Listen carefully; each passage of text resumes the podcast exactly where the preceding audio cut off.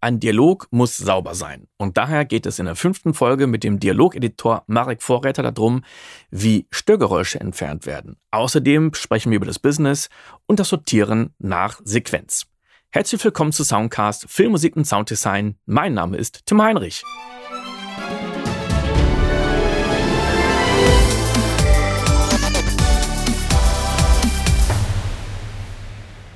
So, jetzt haben wir gerade schon gehört, ja, es gibt manchmal auch Kleidungsgeräusche. Also die sind ja gerade bei den bei den Lavalier-Mikrofonen ziemlich krass. Und ich habe immer einen heiden Respekt vor den Z-Tonmeistern, die es schaffen, Lavalier-Mikrofone so zu positionieren, dass da extrem wenig Nebengeräusche draufkommen. Das ist ja. echt eine Kunst für sich. Wenn man das mal äh, selber macht, dann wird man feststellen, welche Möglichkeiten es hier gibt. Man kann das ja in Krawatten festmachen, in den Haaren äh, und äh, in BHs. Und trotzdem muss man gucken, wie kriege ich ein Signal, was, was nicht raschelt. Ja. Und das ist ja nur eine Art der, der Nebengeräusche oder, ja, sagen wir Störgeräusche. Sie, sie stören ja. ja. ähm, also, welche Arten von Störgeräuschen kommen jetzt bei dir am meisten vor und welche Möglichkeiten hast du, die zu entfernen? Also es gibt natürlich so Hums, also irgendwelche Brummsachen, Brummschleifen, die sich aus irgendwelchen Gründen, die am Set sind oder also meistens sind das ist irgendein Generator nicht weit genug weg oder das Set ist halt, da ist ein Kühlschrank oder so. Irgendwas brummt am Set, das ist relativ häufig. Oder es fliegt ein Flugzeug durch oder so. Da gibt's relativ gute äh, Algorithmen mittlerweile, die diese Hums oder Brumms, Brumm, das Brummen erkennen und äh, rausschneiden aber die Sprache nicht anfassen. Hm. Also ich benutze immer Absentia DX von diesem Todd.io, von dem ich gerade kurz erzählt habe. Das, das, das kenne ich auch noch gar nicht. Mhm. Natürlich ist so das Tool, was alle kennen, RX10. Ich nutze aber natürlich auch noch viele andere Tools. Mhm. Es gibt einen, einen D-Hammer von, von Waves. Ich gehe manchmal rein mit, äh, mit dem Fellfilter Pro Q3, wobei beim D-Humming die Tools, die, die du jetzt nennst, wahrscheinlich einfach noch, noch schneller sind und manchmal die harmonischen auch noch mitnehmen. Äh, äh guck mal nochmal, kannst du mir schnell eine Seite nennen, rüberschicken oder ich gehe mal schnell bei Google? Mhm. Absentia DX heißt das und die, die Firma heißt Todd und das Studio ist eigentlich ein ADR-Studio in LA, die aber auch Software schreiben. Heißt ein Todd AO mit T-O-D-D. Ah, ja, jetzt habe ich sie gefunden für die Leute, die es jetzt nicht sehen, sondern nur hören. Geschrieben wird das A-B-S-E-N-T-I-A-D-X, absentiatx.com, an intelligent algorithm that cleans voice recordings.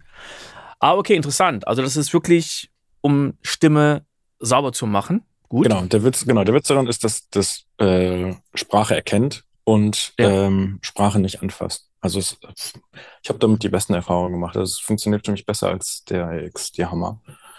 Ah, sehr cool. Ja, also, das ist interessant. Beim äh, Diahammer hatte ich manchmal das Gefühl, dass, dass er die, die Bässe oder ähnliches dann, dann rausnimmt. Es, es klang manchmal mhm. dünner. Genau, das ist so ein bisschen gefährlich, weil so die Grundfrequenzen der Sprache äh, dann mit beschnitten werden.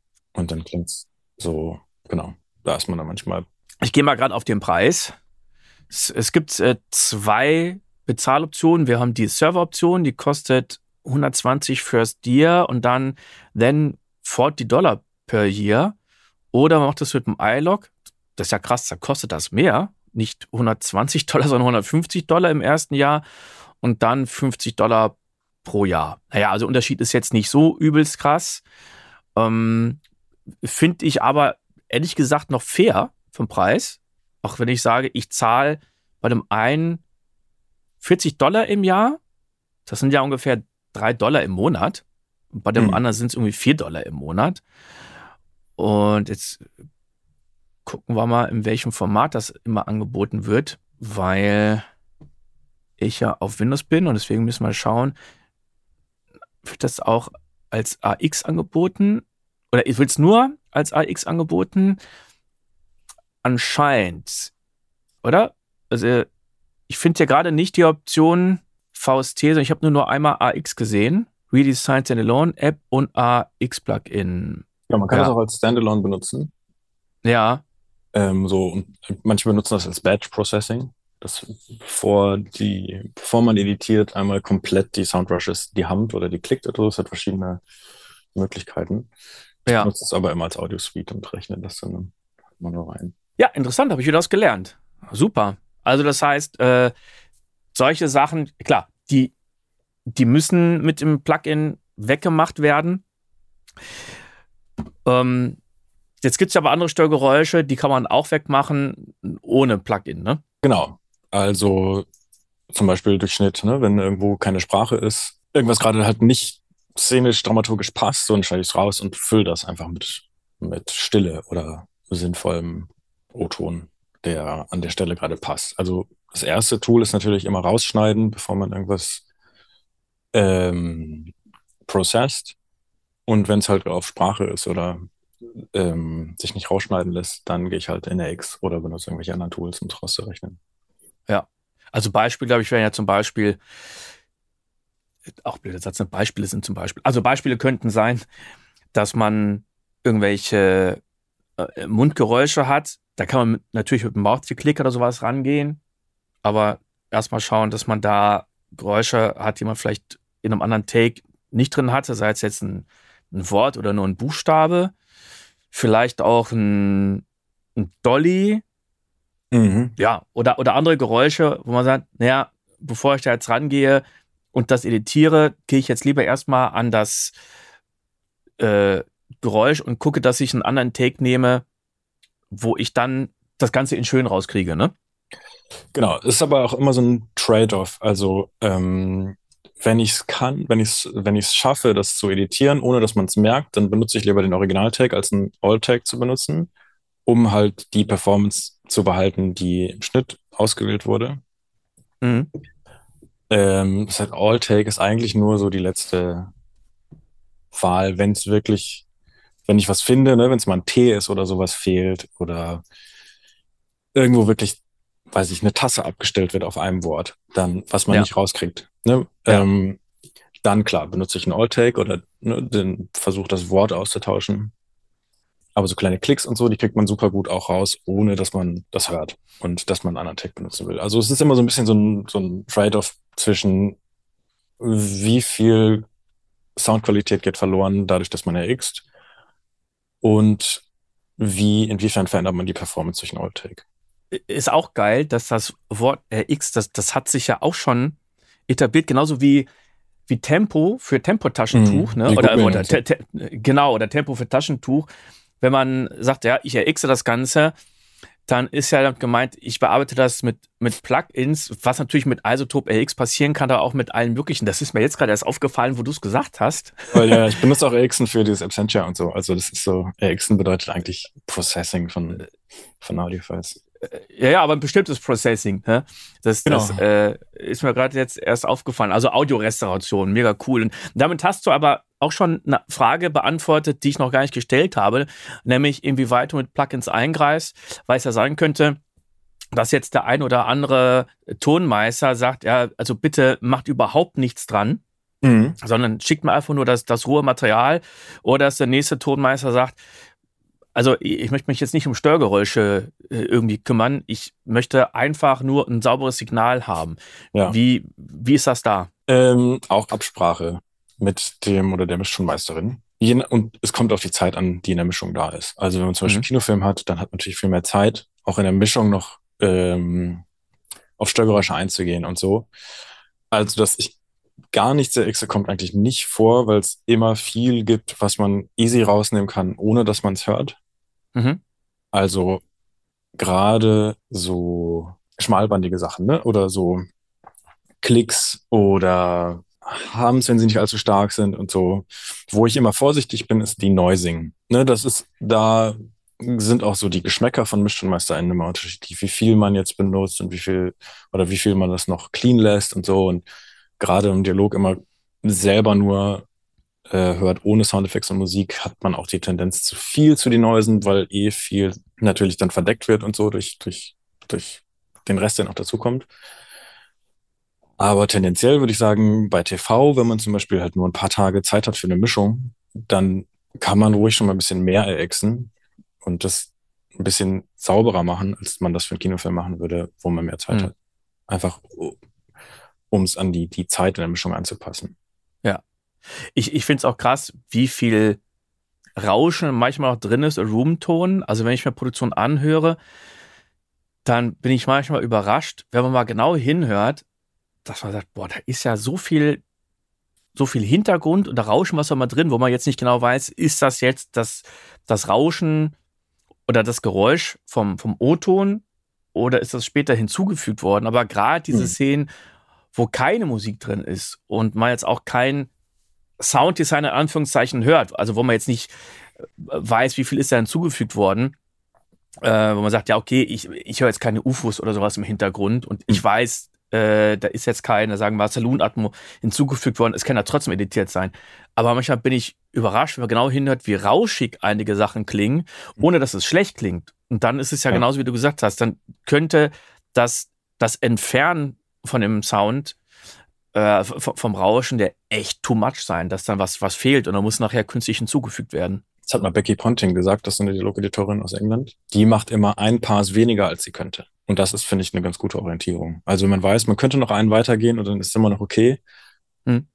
Lässt man den weg, gerade bei Kino, und dann ist man, glaube ich, auf einem guten Weg, weil man dann ja dann in der Mischung immer noch genau das machen kann, aber sich das nicht zerschossen hat durch zu viel Axing. Um mal kurz ins Business äh, reinzugehen. Wie ist das denn? Du bist ja frei, du bist ja nicht angestellt, ne? Mhm. Wenn jetzt jemand sagt, hier, Marek, wir wollen dich mit im Boot haben, wird dann einfach gesagt, so, du hast jetzt drei Wochen Zeit dafür und dann wird ein Angebot gemacht, wird dann manchmal gefragt, wie lange äh, brauchst du dafür? Also ist es manchmal so, dass du denkst, boah, verflixt, ich habe den Angebot gemacht über zwei Wochen. Jetzt muss ich aber doch pro Tag nicht acht Stunden arbeiten, sondern 18. Mhm. Äh, oder du hängst mehrere Tage dran.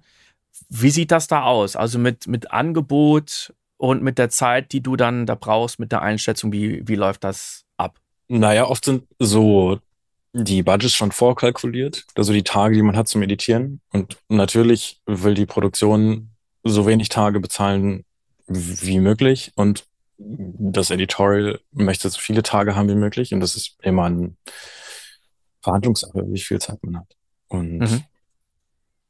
aus meiner Sicht natürlich tendenziell immer zu wenig.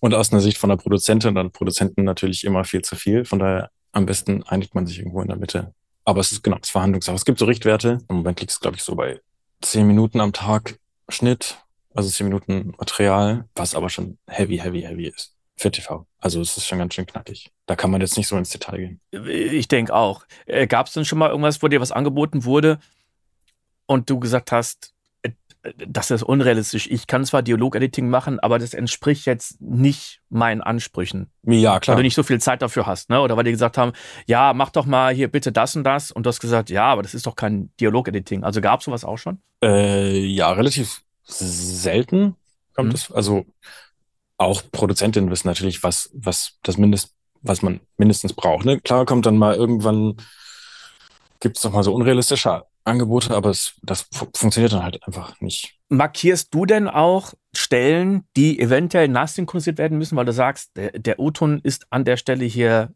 so schlecht, der muss nachsynchronisiert werden? Machst du das oder macht das jemand anderes?